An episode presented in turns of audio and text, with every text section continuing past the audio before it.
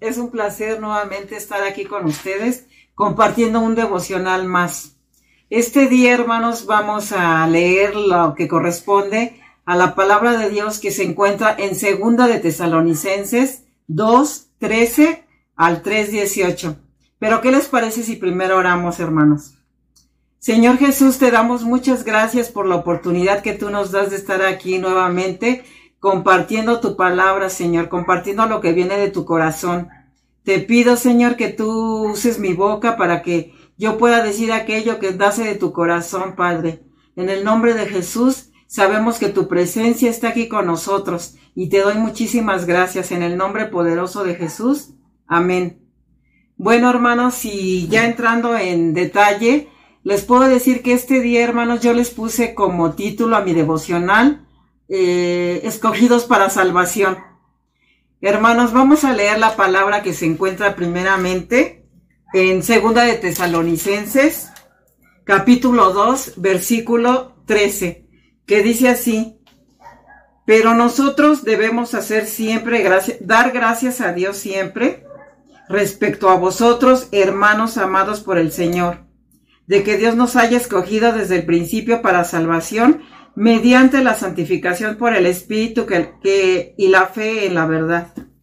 Bueno, hermanos, eh, aquí Pablo nos enseña que la salvación empieza y termina con Dios. Y esto no es por nosotros, hermanos, sino como un regalo de Dios. Si queremos verlo, también podemos leer la palabra que se encuentra en Efesios 1, 4, que dice así, según nos escogió en Él antes de la fundación del mundo, para que fuésemos santos y sin mancha delante de Él.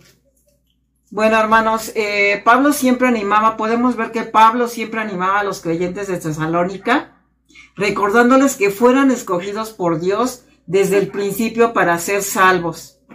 También, hermanos, Pablo entendía que esto era un gran regalo de Dios y él se gozaba por lo que siempre nos exhortaba o los exhortaba también a vivir de una manera santa, hermanos.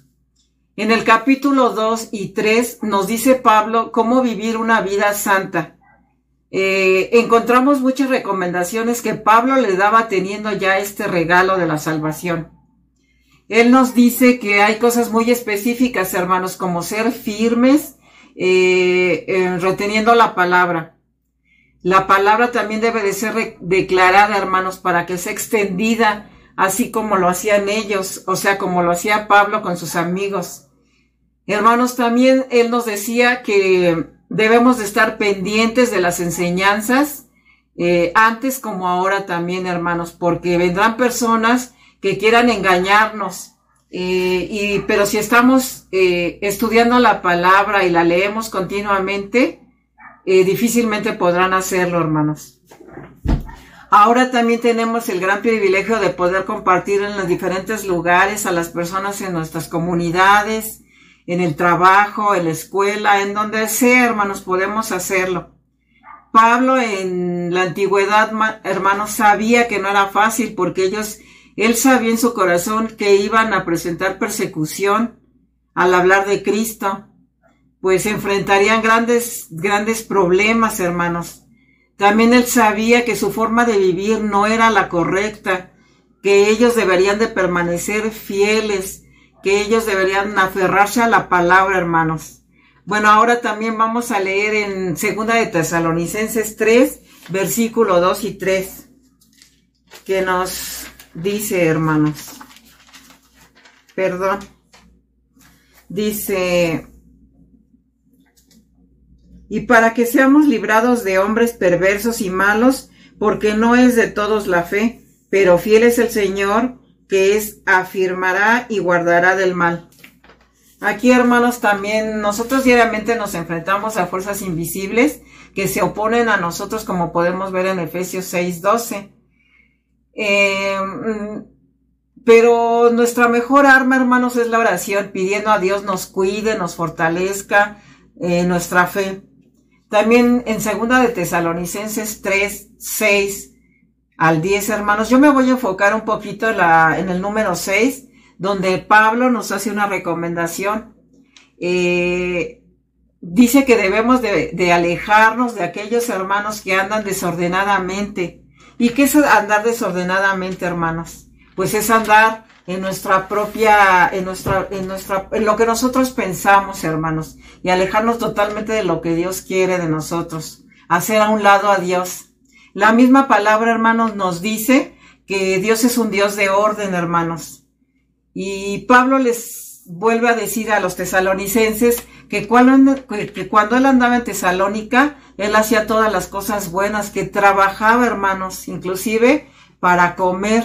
No era una carga para nadie, hermanos, como después vamos a ver. Ellos tenían una regla, hermanos. Los que no estén dispuestos a trabajar, que no coman. Quizás nos parezca un poco drástico, un poco fuerte, pero es la verdad. Esto nos enseña también que debemos de trabajar, hermanos, eh, quizás los hombres como proveedores, las mujeres pues en la casa, haciendo el quehacer, atendiendo a su familia y hasta los jóvenes hermanos en las escuelas preparándose para algún día poder servir. Eh, antiguamente en la iglesia de Tesalónica, hermanos, eh, había personas que enseñaban erróneamente la palabra. ¿Saben qué les decían, hermanos? Que debían dejar de trabajar porque el regreso del Señor estaba cerca y esto era una manera muy irresponsable de, hacer, hermanos. No trabajaban y se quedaban ahí esperando la venida del Señor. Pero, ¿saben una cosa, hermanos? Eh, podemos ver a partir del versículo 11 que ellos pensaban que esto era vivir de una manera muy espiritual.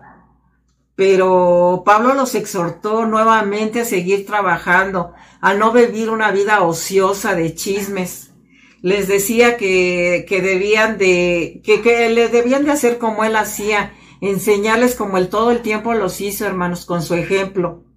Bueno, pues también, hermanos, a estas personas Pablo nos dice que debemos amonestarlas, que debemos exhortarlas con amor, como lo hacemos con un hermano. Eh, hermano, yo te quiero hacer una pregunta. Yo sé que quizás tú conozcas a una persona que sea de este tipo o tal vez tú lo seas, hermano. ¿Cómo te gustaría que te exhortaran? ¿Con amor o con desdén? Pues claro que con amor, ¿verdad, hermano?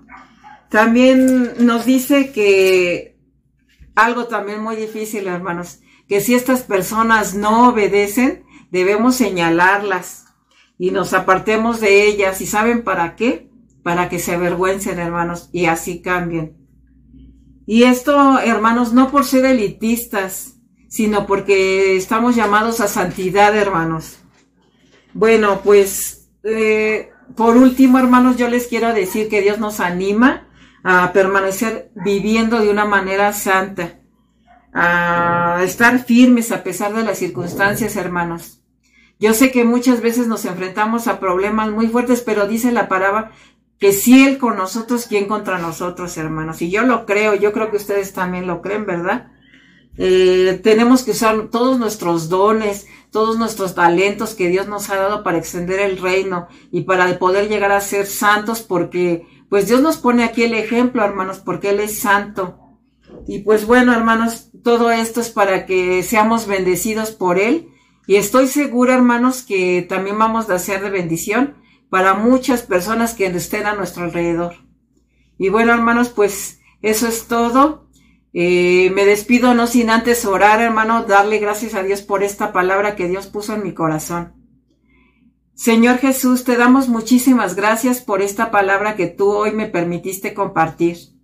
Te doy gracias, Señor, y te pido que nos hagas mujeres y hombres fuertes y valientes, Señor, que no desistamos ante las circunstancias. Al contrario, Señor, que podamos seguir fieles a ti, Señor, a pesar de todo, porque sabemos que tú estás con nosotros, Señor. Dice tu palabra que tú vas con nosotros como poderoso guerrero, Padre.